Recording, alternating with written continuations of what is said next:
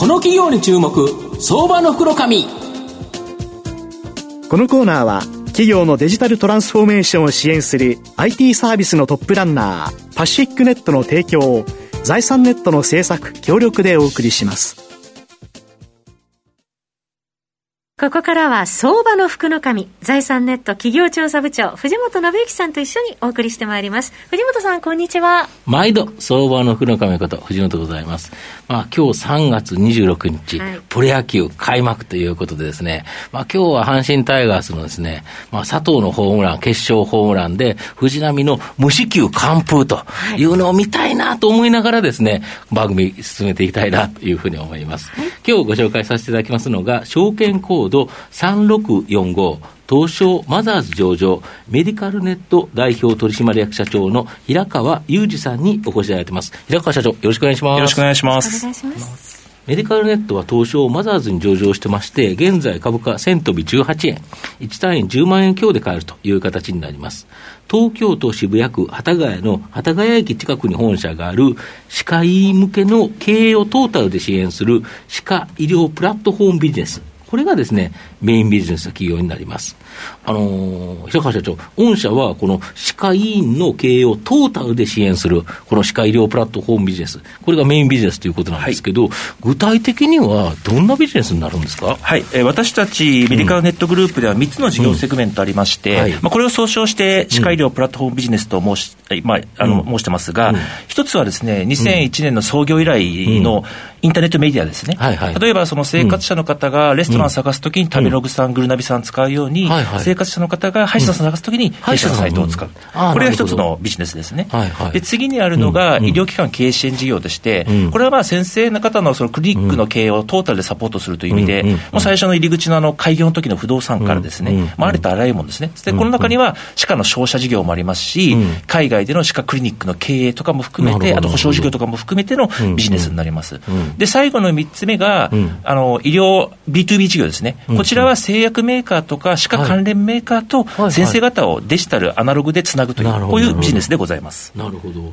で最初のそのメディア事業というところがあると思うんですけど、はい、これ、原則12か月の継続契約、自動更新であるため、収益は積み上げ式のストックビジネス、そうですね、ゆる広告のもらい方ですか、そうですね、はい、そうなります。なるほど、はい、そうすると、御社のその歯医者さんのプラットフォームのあのメディアで、はい、えーと、この歯医者がいいかな、どの歯医者がいいかなというところで、はい、その目立つように広告が出てるところが、お金を払ってると、そうですね、はい、いう形なんですか、はい、私たちはやっぱ先生方には、その地域の歯科医療に貢献、うん、あのそこに専念してもらいたいと思ってますので、ではその経営周り、習慣ですね、まあ、いわゆる一般用語で集客ですね、こちらに関しては私が最大限サポートしますということで、支援させていただいてます。で歯医者さんでいうと、今やはりその、えーと、矯正であるとか、い。わゆる審美歯科、あの自由診療のやつ、ここがすごく儲かってるみたいですよね。そうですね。あの、正直なところ言うと、コロナ前より活況になってますね。でこれがこの新型コロナで多くの企業影響出てるのに、はい、御社は意外なですね、マスク特需、別にマスクをそう売ってるわけではないのに、はい、マスク特需があった、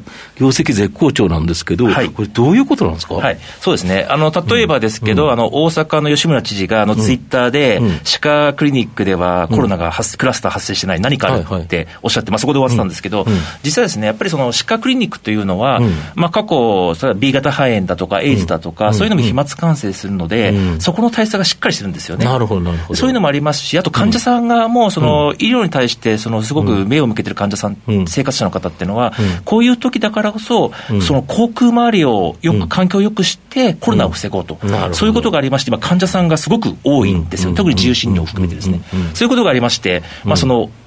いい影響を受けて、まあ、弊社はですね、過去最高売上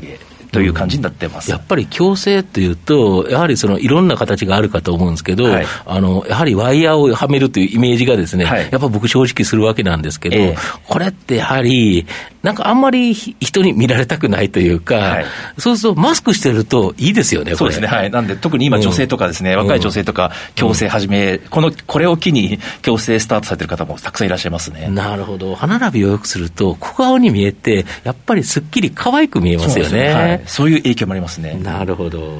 であの御社あの、東京の福生にあるですね、はい、歯医者さん向けの、まあ、卸商社、はい、これをですね、買収されて、はい、まあ、歯科ディーラー事業、これを拡大されてるということなんですけど、これ M&A の活用ってどういうふうにされていくんですか？あそうですね、うん、あの今後のやっぱ成長モデルとして、まあ、一つはまあ自分たちで立ち上げていくというのがあるんですが、うん、その歯科協会、結構あの、うん、歴史がある分、ちょっとアナログなところが多いんで、ちょっと時間を買うという意味でも、M&A っていうのも積極的に活用して、いろんなディーラーさんをメディカルネットグループに入ってもらって、そこでまあプラットフォーマーとしての地位とかですね、プレゼンス上げていきたいかなと思ってますね。なるほど、実はこのビジネスって、ものすごいマーケット広いんですよね。そうですね、はい、4000億ぐらいありますね。なるほど、はい、でそれで、その大きな会社が特にないんですよね。そうですね。はい。そんなに大きい。要は上場してて、はい、ガツンと4000億もあるマーケットだったら、なんか上場企業が何社もありそうな感じなのに、はい、地域ごとに小さな卸商社が山のようにある状態。そうですね。ということですよね。例えばですけど、私たちがのグループ入社、まあ、岡村って会社も、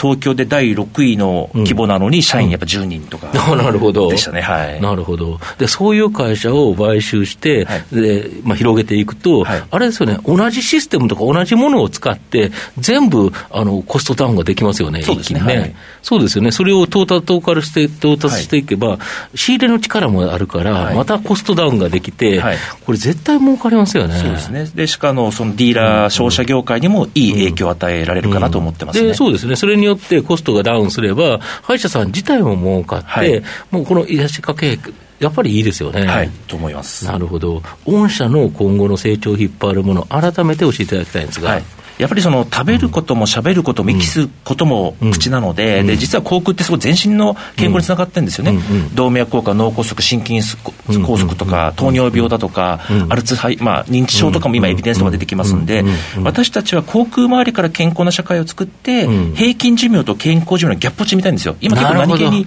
日本ってそこギャップあるんで、それで今、岡山大学とか広島大学と共同研究とかをしてまして、ウェアラボーの開発とかもしてますんで、そっちの方でですね、長期的には成長させていきたいなと思ってますね。会社の成長と社会貢献ですね。これ、今のウェアラブルのやつってどんなイメージのものがあデンタルセンサーですね。デンタルセンサー。はい。歯にセンサー入れて、そのセンサーが口腔粘膜もとか唾液を通じて、いろんな生体情報をキャッチするんですよ。はいはい、で、それで、例えばちっちゃな変化があったら、それをキャッチして知らせて、治療につなげて、病気を未然に防ぐと。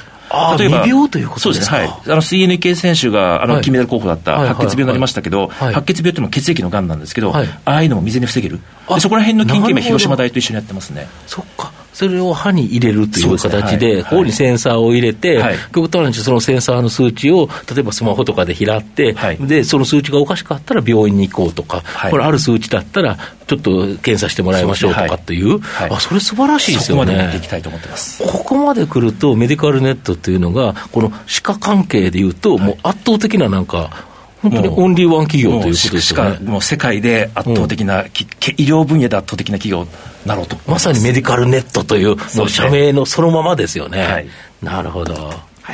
最後まとめさせていただきますと、メディカルネットは全国6万8000件の歯科医療機関向けのプラットフォームビジネス企業になります。まあ、現在は自由診療の広告、これが主体なんですけど、今後は歯科機材販売の歯科ディーラー事業、これに注力してですね、歯科業界の圧倒的なリーディングカンパニーになる可能性が高いというふうに思います。まあ、今後大きな成長の可能性のある相場の福の神のこの企業に注目銘柄になります。